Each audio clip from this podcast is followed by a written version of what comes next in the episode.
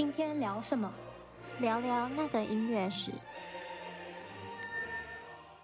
嗨，大家好，我是如敏，我是廷玉。今天我们要聊什么呢？我们今天要来聊聊乐团之最，就是呃音乐史上动用到最多人数的乐团曲目。哦，我猜一下，是不是 Wagner？哦。还真的没有他，但是有一个作品，哦、有一个作品大家一定非常熟悉，因为这个刚好在我我印象中应该是 COVID 前，应该是一九二零年的时候有在台湾演出过。马勒吗？对，就是马勒的《千人交响曲》。嗯，一听就很多人。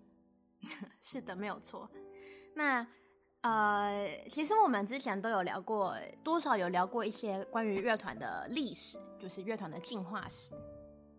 那我们这边还是再简单的稍微提一下，就是我们现在常看到的那一种呃交响乐团，就是有弦乐，然后有木管、铜管、打击，这样一个非常完整的这样交响乐团的编制，其实是大概到十九世纪才有这个雏形。那十九世纪之前呢，其实呃，乐团它的管乐的编制没有非常的固定，就像十七世纪的时候，甚至弦乐的配置跟现在也不太一样。就十七世纪大部分呢，它欧洲流行一种乐团叫做二十四把提琴组成的乐团。然后就是有一个一六三六年的相关记录，就是说这种二十四把组成的提琴组成的乐团呢，它大概是就六把小提琴，然后有四把小的中提琴，然后四把中尺寸的中提琴，还有四把大一点的中提琴，然后跟六把大提琴。就是为什么会有这么多不同尺寸的中提琴呢？我们之前有讲过一集，就是小提琴的那个历史，如果大家有兴趣，可以去看听一下这样子。嗯，但因为那时候大概就是说，那时候乐器的大小尺寸其实没有像现现在这么的固定，然后尺寸它就影响到乐器的、嗯、呃弦的长短嘛，就会影响到音域的高低，所以它就会有不同尺寸的提琴去组成不同的声部。嗯、然后像这种这种呃二十四把提琴组成乐团，它偶尔还会加入呃像是长笛呀、小号啊、cornet。就类似这一些的管乐器，嗯，但因为不是固定的乐器配置，嗯，所以乐谱上的记载，通常管乐声部呢，就是他会去重复，呃，例如说长笛，它就会重复小提琴的声部。哦，他只是为了要音色变化。对对对，就增加一些声音的丰富度。嗯。对，然后如果有单独记载出来的话，它可能也会就这一个声部是给哪一些乐器。可以，可以，可以吹奏的，它就没有固定。嗯嗯，对。然后到了一七四零到一八一五年，就是古典时期的时候呢，就出现了所谓的 classical orchestra，就是古典乐团。它就是像是 Mozart，然后 Haydn，嗯，他们创作的这些乐团，其实乐器配置都已经蛮固定了，所以我们就会。系就是会统称说，这个时期它使用的这种配置就是叫做 classical orchestra。那这个乐团呢，就是除了弦乐声部之外呢，管乐声部它开始出现了固定的配置，就是两支单簧管、两支法国号、一到两支的低音管，然后会加入大键琴或者是管风琴，就是键盘乐器，然后有时候还会加入小号跟电音鼓。就这已经已经越来越越来越接近现在这种大乐团的规模，越来越齐全。哎，等一下，低音管是巴松吗？对，巴松管。哦哦，嗯。对，然后到了十九世纪，就是浪漫时期。这个时期呢，嗯，其实我觉得在古典音乐，呃，各个方面来说，都算是一个蓬勃发展的时期。对，首先是因为管弦乐作品呢，它逐渐成为作曲家们创作的重点嘛，就是因为呃，有了 Mozart、Haydn、贝多芬他们的影响。然后让呃交响曲它这个曲种的一些呃像是曲式啊、嗯、固定下来，对，比较完整，然后比较固定，嗯、所以呢大家就会更加呃，尤其因为贝多芬的影响，他会想要说去打破或者是去探索管弦乐作品的极限或者是可能性，嗯、然后浪漫乐派的作曲家他就受到贝多芬的影响嘛，就会更加的想要往这个方面去发展。而且好像是不是就是作曲家如果有写管弦乐作品，这是他的一个有点像里程碑，就是你写过管弦乐作品，你就是一个好像一个更成熟的作曲家这样。对，没有错。就像其实呃，Brahms 他的第一号交响曲，其实是在他非常、嗯、已经算是他已经算是一个成功的作曲家，已经算知名的作曲家以后，在他四十三岁的时候才发表的作品。嗯、然后当时呢，他那个第一号交响曲发表之前呢，很多人就说：“哦，对，你的确很优秀，然后你的作品也都很好，但是你没有一首代表性的管弦乐作品交响曲。”然后就以以此来说，他就是可能还是一个不够称为大师的作曲家。嗯嗯嗯嗯，对，大家就知道，呃，在十九世纪的时候，交响曲对于衡量一个作曲家的呃程度高低是多么的重要。这样，对对，然后再加上啊，这个时期还有各种音乐会、音乐厅的发展发展变化。然后音乐也逐渐迈迈向那种商业化，然后就有出现固定的乐团，就是固定他会在一个音乐厅或是一个城市演出的乐团，嗯、因为之前可能是那种雇佣制、临时组的吗？对对对，我今天需要演出，那就找一些人来组一个乐团。嗯，就以前有一种那种找临时演员的那种感觉。对对对，所以呢，这个时期它的乐团人数呢，大约一般来说是在六十人左右，那已经很接近现在的乐团。对，现在大概是八十到一百人，就是可能弦乐的声部会更多人。嗯、它除了固定的弦乐声部之外呢，它还加入许多新的或改良的管乐器。对，那虽然说在这个时期乐团平均人数是大概六十人左右，嗯，但是呢。实际上呢，就是在古典音乐史中出现的这些超级乐团，就为超级乐团创作的曲子，还有演出的一些记录，也都是在这个时期开始出现的。例如说呢，一八七四年的时候，呃，英国西敏寺他们就举办了一个海顿的纪念音乐会，然后这个音乐会呢，他就动员了超过四百位的音乐家，他就邀请从英国各地。各地的音乐家，然后赶来赶来这个伦敦，嗯，然后就举办了这么一个纪念海顿的音乐会。然后呢，维也纳呢，他也曾经在一八一二年的时候出现过由三百多位音乐家组成的乐团演出，演出的作品是 Handel 韩德尔的作品。我觉得这个可以说明，就是在十九世纪的时候，古典音乐已经。发展的非常就是大众化，而且真的会有很多观众去买票听。不然，如果观众少于四百位的话，那主办方绝对是亏钱的。所以他敢请那么多人，表示观众一定是四百多位音乐家的好几倍。对，而且也说明在音乐厅上面，它已经变成是在那种大型演奏厅，它有一些这样子大型演奏厅的的的场所，不像以前就是可能在宫廷或者是。小教堂或者是一些小的室内才才那演出，嗯，然后我们现在就要进入我们的正题，就是我们今天要介绍三首最庞大的作品。最庞大的就是交响乐团编制，对，交响乐团的编制最庞大的，嗯嗯。然后第一首呢，就是 Hector Bellows 他的安魂曲。嗯，就我们之前有聊过他的另外一首曲子，也是非常他，也是他非常知名的曲子，是嗯，幻想交响曲。对对对，对。那这一首呢，也是他比较代表性的作品。然后这个作品呢，是他在一八三七年的时候收到法国内政部长的委托，为纪念法国七月革命而创作的超大型作品。嗯，嗯对。然后。白辽士他本人其实曾经说过，如果他只能留下一个作品的话，那就请留下安魂曲吧，就知道他对这个作品有多么的满意，或者是花费了非常大的心思去创作。那为什么说这个是超大型作品？是因为这首安魂曲的编制，它足足有四百二十八人，甚至更多。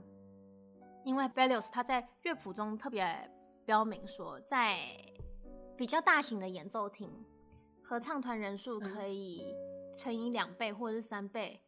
天哪，舞台站得下吗？对，这就是这就是问题了。所以他说，如果在足够大的演奏厅，那 Berlioz 他就有特别，我在维基百科上面找到的非常详细的乐器编制。那大概呢，就是说，呃，除了正常的管弦乐团之外呢，它还有四个铜管的呃小乐团，然后分别在舞台的四个方位。它是 off stage，就是在在舞台之外。对幕后的小、嗯、小小小的一个铜管的小乐团，嗯，对，然后呢，他的合唱团，他需要呃大概八十人的女生合唱团，就是女高音跟女中音，嗯、然后还有六十人的男高音，还有七十人的男低音，然后加上男加上一位男高音的呃独唱。我看到他需要总共五十把小提琴，对的对的，但是光合唱团他自己就需要本身就需要两百一十位，天，合唱团合唱团团员。那我刚刚说他可以大概乘以二或者乘以三倍的人数嘛，所以就是大约七百到八百人左右，嗯，就最多可以增加到这么多。对，再加上乐团，你刚刚说光小提琴就要五十把。然后中提琴二十把，大提琴二十把，然后低音提琴十八把，就是这是一个非常非常非常庞大的乐团。我觉得我没有很少舞台能够容得下吧，就是只有户外的那种，什么罗马竞技场之类的，就是可能要在体育馆或者是大教堂。对对对对。其实我我 在我们的文章中放的这个演出版本呢，就是在教堂里面的。那如果大家有兴趣，可以看一下这个乐团编制是有多么庞大的话，可以看我们一下，考虑一下，我看一下我们的文章。我们我先放一小段给大家听。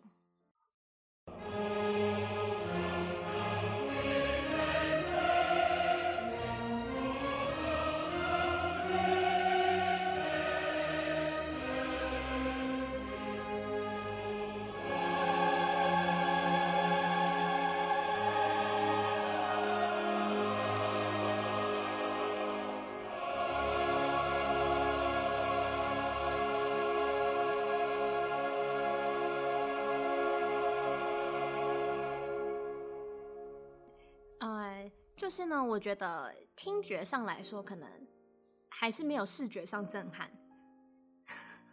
就这个可能真的要亲人亲眼看见，或者是亲临现场，你才会那种震撼感。嗯、不过我觉得就是，对呃，我们放的这个片段呢，也可以大概展现出这个乐团编制是多么的宏大。然后第二个要介绍的作品呢，就是 Mahler。他的第八号交响曲，又名《天人交响曲》。Mahler 他的第八号交响曲呢，它大概包括了管弦乐团，嗯、然后还有管风琴。嗯、除此之外呢，还有八位独唱家，两个混声合唱团，然后一个儿童合唱团，然后所以又被戏称为《天人交响曲》。有一个说法是，他在首演的时候，总人数是有突破千人。那还有另外一个说法是，其实因为《天人交响曲》就是英文的话是 Symphony of a Thousand，这个标题呢不是马勒本人下的标题，他本人就只是创作了 Symphony Number Eight，就是第八号交响曲。嗯。但是呢，在一九一零年首演的时候呢，呃，Emil Goodman 他负责当年的宣传，然后他用了 Symphony of a Thousand 这个作为宣传的噱头。啊，用来卖票用的，对对对，这个说法呢、嗯、就留留了下来，这样。嗯嗯，对，那嗯，其实我觉得这是我我我，嗯、呃，我自己一个小小的一个嗯想法，嗯、就是这个天人呢，或许不是只是一个噱头，或者是说 Mahler 他用这么大的庞大的一个乐团，使用这么大的一个这么多的一个合唱团，他是。就只是为了说突破说在量，因为量变会造成质变嘛，就是他可能是想说突破这个量，嗯、或者是突破就是啊、呃、古典古典的这种管弦乐团能使用的最大编制，来造成一个作品上的质变。嗯，就我觉得这个除了是因为就天人，他除了是因为使用庞大的乐团而得名的这个戏称之外呢，因为 Mahler 他创作的核心思想一直都是想创作一出一部可以反映出全世界的作品，就是、uh... 呃，大家也知道他很多，尤其他的交响乐曲，很多作品，他有一个核心思想就是大爱或者是一个宇宙的那种感觉，对。嗯，对，那他就想创造出一部可以反映出全世界的作品，就是 The whole world is actually reflected therein。那人呢，uh... 只是他宇宙表述的一个工具，或者是说乐器而已。就是它的英文的原文是用 instrument 这个字，那我觉得蛮有趣的，是因为 instrument 它可以同时是一个乐器的概念，也是一个工具的概念。就是说，人只是它宇宙表述的一个媒介，但它也可以是一个乐器，所以它使用非常庞大的一个合唱团，然后去呃去，它其实就可能在，因为它每个合唱团，每部不不是每个合唱，每个交响曲它都会有用不同的。核心思想是不变，但它会用不同的方式去去探索，或者是去表达他这个核心思想嘛。嗯、那他这个天人交响曲呢，可能就是以人为本。啊、然后它其实它使用的词呢，也跟宗教相关，然后里面也是有一些呃，就是关乎于人的爱恨情仇，或者是一些宗教上的一些一些引导，或者是什么。相关的内容，那大家如果有兴趣的话，其实都查得到非常详细的关于这首曲子的解说或者是分析，嗯嗯，所以大家有兴趣的话可以自己搜寻一下这样子。嗯，对。但是这个，我觉得这个千人呢，大概是因为他去表述、去表达他或者探索他这个核心思想的一个方式，所以他使用非常庞大的合唱团。嗯就千人在人类听起来好像很多，可是如果从整个宇宙去看的话，它可能就是这一整个千人交响乐团，它就是一个，就像你讲一个媒介的一个工具。嗯，对，就可能代表的就是人整体，就是全体的人，因为像我们说的，有时候我们想说这个数量很庞大嘛，那个，嗯，我们可能就是说千或者是万这样子。就是用一个其实还是可数的数去代表一个不可数的事物嘛。那我们就放一小段给大家听听看。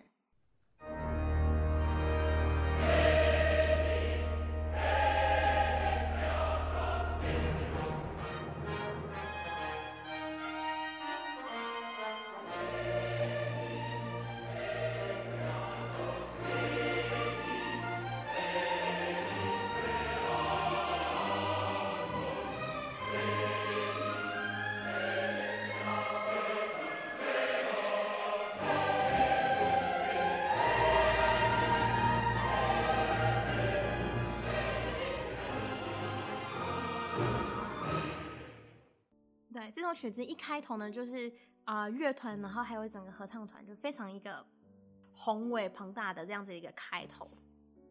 嗯，对。那第三部呢，我要分享的作品，这个作品可能就比较少人知道。这个作曲家其实也是因为我在这次在找说还有哪些非常庞大的交响作品的时候，嗯、交响乐曲的时候，我才知道的这个作曲家。啊、呃，这这首作品是 Havergal Brian 他的第一号交响曲，叫做 The Gothic。那、哦、这个我没有听过哎。嗯，而且他的演出记录也蛮少的。对，那 Havergal Brian 呢？哈维格布莱恩，他是一位英国的作曲家，他创作的这一首第一号交响曲是最长的交响曲之一，就他除了是。最庞大的管弦乐作品之外，它还是最长的交响曲。因为它它整首作品，所以很少演出。可能是原因之一吧。就他整首作品的长度大概是在一百零五分钟左右，一百零一个半小时，呃，已经将近两个小时了，一个小时就五十分钟。对，嗯嗯。然后他呢还包括了四位独唱，然后儿童合唱团，四个混声合唱团，然后跟乐团。你看那个 Mahler 他的作品也才用两个混声合唱团。然后 Berlioz 他也才使用了，其实他的他的那个我刚刚说的人数是分开讲的，其实他就是一个混声，或是大概两个混声合唱团的大小，嗯、对。然后那个 Brian 他使用到了四个混声合唱团，你就知道这个 合唱团人数有多么的庞大。嗯，呃，我把我我有把一个，它这个是 BBC Proms 的一个。演出版本的一个照片，嗯、因为我找不到 YouTube 影片这样子，嗯、它只是一个照片这样子，然后我放在文章中，大家可以看一眼。那看上去就是密密麻麻的人，中间乐团嘛，两边合唱团，然后舞台的上面呢还有两个合唱团，感觉很像毕业典礼。对，蛮像蛮像那种毕业典礼坐满整个体育场的那个画面。对，对对对。那嗯，Mahler 他的。第八号交响曲呢，就像我说，他其实是一直在突破一些传统，他其实是在探索宇宙，或者是呃交响乐曲，或是音乐，或者是人本的可能性嘛。嗯、所以它会有一些比较呃不是那么传统的，就例如说，它会使用一些像 cantata 或者是 oratorio，、嗯、然后甚至是、嗯、呃。经文歌或者什么，他会融入一些这些概念在他的作品里面。但是呢，Brian 他虽然也使用了非常庞大的作品，呃，非常庞大的乐团，但他的创作呢，嗯、还是比较偏向就是奥地利、德国这种合唱团和交响乐团的传统。嗯，我也是放一小段给大家听听看。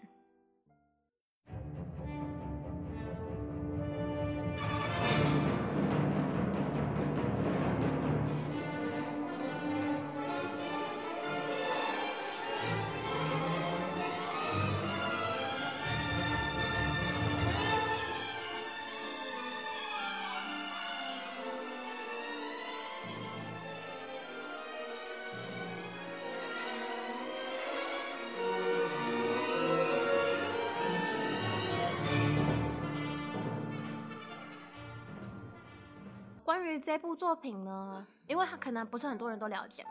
那关于这部作品，它比较详细一点的内容分析，其实我选的这个 YouTube 版本，大家如果看它 YouTube 影片下面的资讯栏，它其实写的我觉得还蛮详细的。就这首作品，它大概是分成了两大部分嘛，就是 Part One 跟 Part Two，然后每个部分有大概三个乐章。然后第一部分呢，其实跟呃，歌德他写的《浮士德》有点关系。其实马勒他的第八号交响曲也，呃，他使用使用的词其实就是歌德《浮士德》里面的最后一段内容。哦，对，就我不知道这是一个巧合呢，还是要被马勒启发？对，就是这是一个蛮呃特别的一个巧合吧。先，那我们先说它是巧合，毕、嗯、竟我也没有特别研究过他们两首曲子到底有没有非常紧密的关系这样子。嗯、对，那今天呢，就是分享这三首非常庞大的乐团作品给大家。嗯、呃，必须说，他们每一首大概都有一个半小时左右。那我就是，我觉得大家点进去看一眼。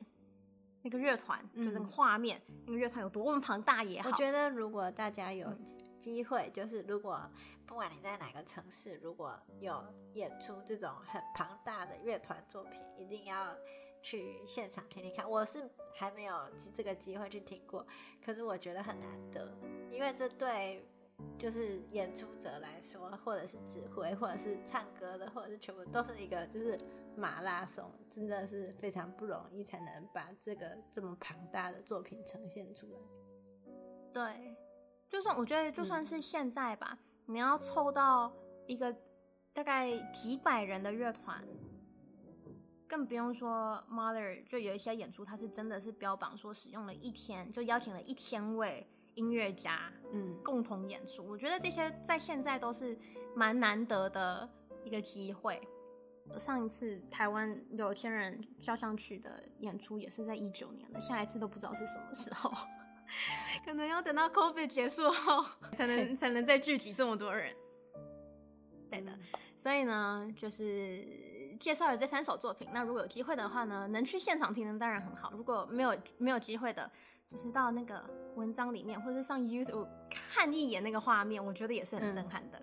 嗯，嗯，那这礼拜就到这里，我们下次见啦。好，拜拜。拜拜。